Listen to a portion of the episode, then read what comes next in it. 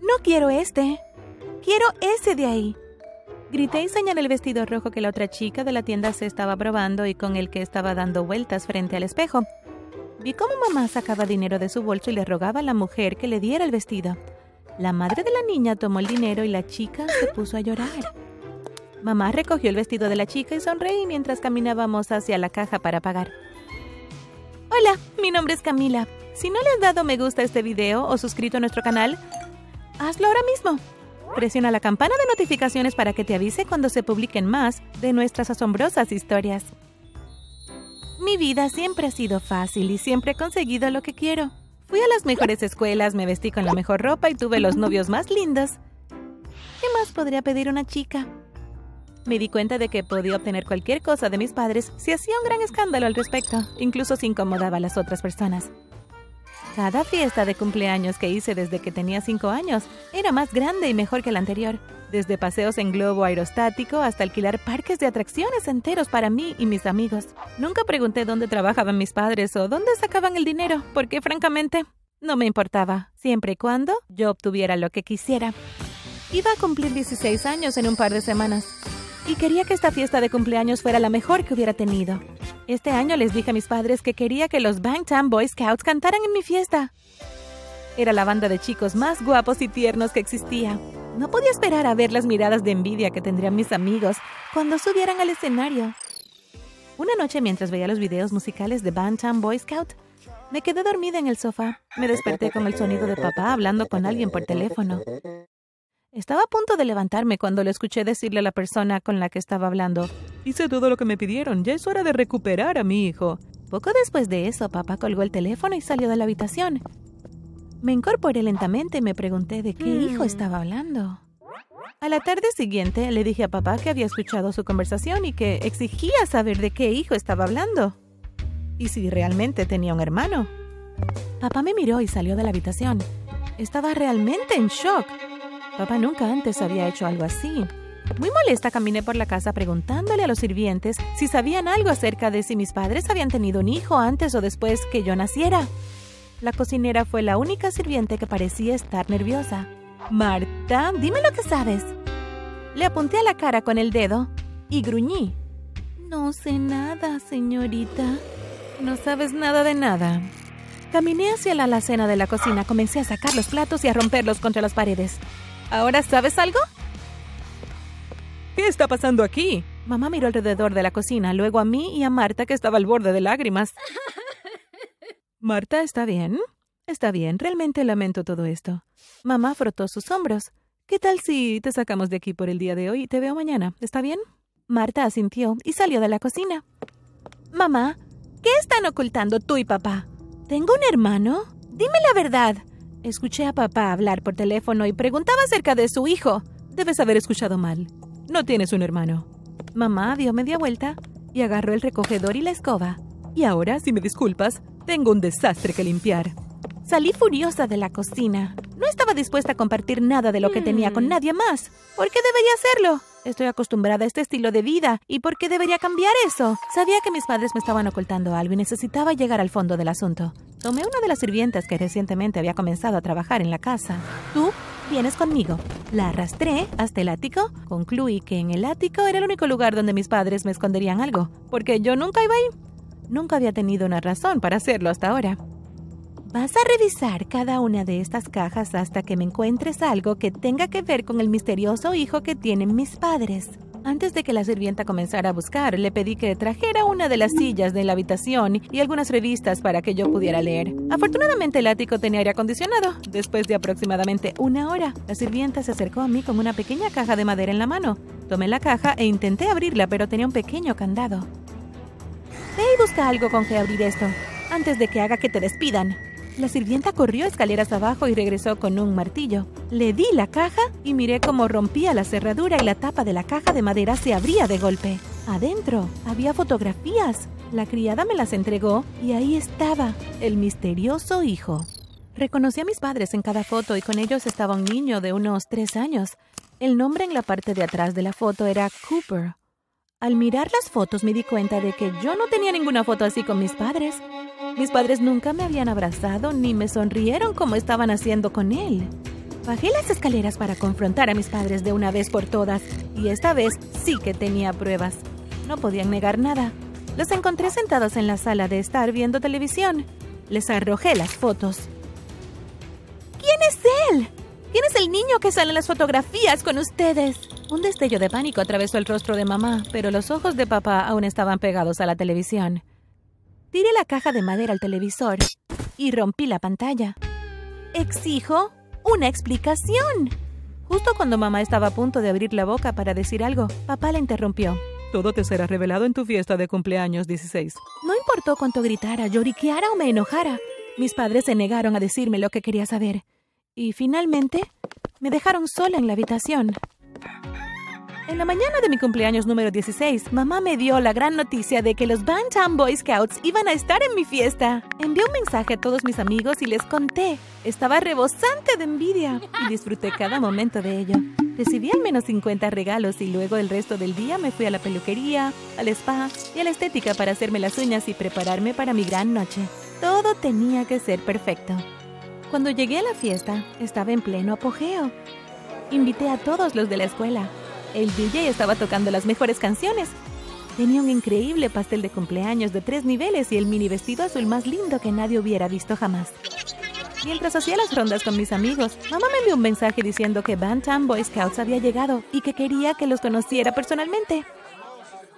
Grité de emoción mientras les mostraba el mensaje a mis amigos. Les dije que volvería en unos minutos. Caminé hasta el edificio del frente, pero cuando llegué no había nadie en los alrededores. De repente, se escuchó un chirrido de unos neumáticos y antes de que me diera cuenta, me estaban empujando dentro de un automóvil. Me senté en el asiento trasero, con dos hombres, uno a cada lado. ¿A dónde me llevan? Grité mientras el auto aceleraba. Los tres hombres del auto se quedaron en silencio y no me prestaron atención. Me senté en el asiento y me enfurruñé con los brazos cruzados sobre el pecho. Aproximadamente 30 minutos después atravesábamos las puertas que conducían a una mansión. Me sacaron del auto, me sujetaron por los brazos y me llevaron a una habitación donde me dijeron que me sentara y que esperara. Escuché que la puerta se cerraba detrás del hombre, así que supe que no tenía más remedio que hacer lo que decía. Debí de haberme quedado dormida porque cuando mis ojos se abrieron de nuevo estaba mirando a los ojos amables de una señora. Me incorporé lentamente y la mujer se sentó a mi lado y me abrazó. ¿Qué tipo de secuestradores abrazan a sus rehenes? Estaba confundida. Empujé a la señora y me puse de pie. ¿Quién eres tú? ¿Por qué estoy aquí? ¿Dónde están mis padres? Dije con mi voz fuerte y agresiva. ¿Con quién crees que estás hablando? Un hombre entró en la habitación. Iba muy bien vestido con un traje de tres piezas a rayas y un cigarro que le colgaba entre los labios. Lo conocía como Alberto el Diablo Masteria. Era el líder de la pandilla más grande de su ciudad. La policía nunca pudo culparle de nada o tenía demasiado miedo para hacerlo. ¿Dónde están mis padres? Estamos justo delante de ti. Ahora siéntate, tenemos mucho de qué hablar. De mala gana me senté al lado de la mujer. Cuando eras más joven, las cosas se pusieron bastante tensas en este lado. Como hombre, es mi responsabilidad cuidar de mi familia y mantenerla a salvo. Somos un negocio familiar y el negocio no puede continuar si mi primogénita no está presente. Yo esperaba tener un hijo, pero supongo que contigo bastará. Tenía un corredor de apuestas que me debía dinero. Le dije que si intercambiábamos a nuestros hijos y él mantenía la mía a salvo hasta que ella cumpliera los 16 años, yo pagaría sus deudas de las apuestas. Así que se hizo el trato. Si alguien vendría detrás de mí tratando de lastimar al niño, no habría daño ni falta porque no sería mi hija. Mi mente recordó la conversación que escuché de papá. Este hombre tenía a su hijo. ¿De qué estás hablando? Creo que te equivocaste de persona. Me levanté y caminé hacia la puerta. Necesito salir de aquí. Abrí la puerta y de pie frente a mí había dos hombres. ¿Pensaste que sería tan fácil irte de aquí? ¿De dónde crees que tus otros padres sacaron todo ese dinero para cuidar de ti? Así es, tus verdaderos padres te hemos estado manteniendo desde el primer día. Por fin recuperé a mi hija, la heredera de mi reino. Estás en mi mundo ahora y es hora de aprender las reglas de mi territorio. ¿Qué te hace pensar que me quiero quedar? Me abandonaste durante 16 años y creíste que simplemente correría hacia ti con los brazos abiertos y te daría la bienvenida. Tuvimos que tomar decisiones difíciles, princesa. Pero ya que quieres jugar rudo, también podemos hacer eso. Un día te darás cuenta de que hice lo que hice para protegerte y por tu propio bien. El hombre abrió la puerta y le dijo al hombre que estaba afuera que me llevara a mi habitación. Pateé y grité y supliqué volver con mis padres. Me arrojaron a una habitación y me encerraron. Golpeé la puerta hasta que me dolieron las manos antes de hacerme bolita y llorar. Los días siguientes los pasé en la habitación. El dormitorio estaba equipado con todo lo que necesitaba y la puerta solo se abría para que yo pudiera comer. Decidí que mi única alternativa era aceptar este estilo de vida que mi verdadero padre quería que yo viviera. Pedí hablar con él y nos pusimos de acuerdo. Dijo que estaba feliz de que finalmente estuviera de vuelta. No creo que realmente confiara en mí porque, aunque me permitieron salir de mi habitación y caminar por los jardines, todo el tiempo tenía dos guardaespaldas conmigo.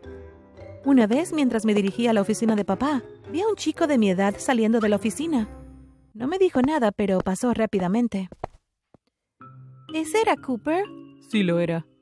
Pensé que ya se había ido. No, Cooper tiene un último trabajo que completar para mí y luego será libre de irse. No hablemos de eso ahora.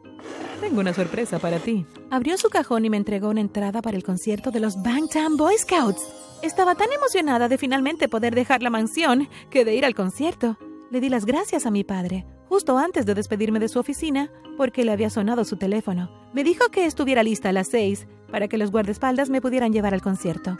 Si Cooper se marchaba, quizás Cooper era mi única esperanza. Le di a Cooper un pequeño trozo de papel doblado y esperé que siguiera mi plan. En el concierto, la multitud para entrar era enorme. Le dije a Cooper exactamente dónde estaría.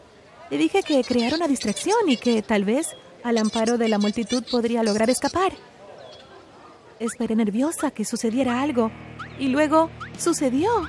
Escuché tres fuertes explosiones, seguidas rápidamente por los gritos de la multitud, que ahora corría en estampida en busca de refugio. Estuve a punto de ser pisoteada cuando una mano me agarró. Miré hacia arriba y era Cooper. Sostuvo mi mano con fuerza y maniobramos entre la multitud. Abrió el asiento trasero del coche y me dijo que entrara y que me mantuviera agachada. Cerró la puerta, luego saltó rápidamente el asiento del conductor y arrancó el auto. Mi corazón latía tan fuerte que sentí como si fuera a romper una de mis costillas. Cuando el ruido se calmó y el espacio pareció estar despejado, Cooper me dijo que era seguro sentarme. Le agradecí todo lo que hizo por mí, me dijo que pasó 13 años en esa casa y que no quería que nadie más fuera testigo de las cosas que hizo. Condujimos hasta un muelle y abandonamos el coche. Nos llevó a un yate donde esperaban sus padres. ¿Qué está haciendo ella aquí? Preguntó mamá. Escucha, no tengo tiempo para explicar. Vámonos. Mamá y papá tenían su propia isla privada. Habían estado planeando su escape desde que se llevaron a Cooper. Me permitieron quedarme con ellos porque no tenía ningún otro lugar a donde ir, pero no como hija. Me quedaba con ellos como sirvienta. Mamá y papá hicieron de mi vida un infierno. Quizás me lo merecía, pero eso no significaba que fuera a aceptarlo. En el mundo de mi papá real, yo era la heredera, lo que significaba que tenía poder. Necesitaba decirle a mi padre que Cooper me había secuestrado y que me convirtió en su esclava. Y luego, ver la suerte, estar de mi lado una vez más.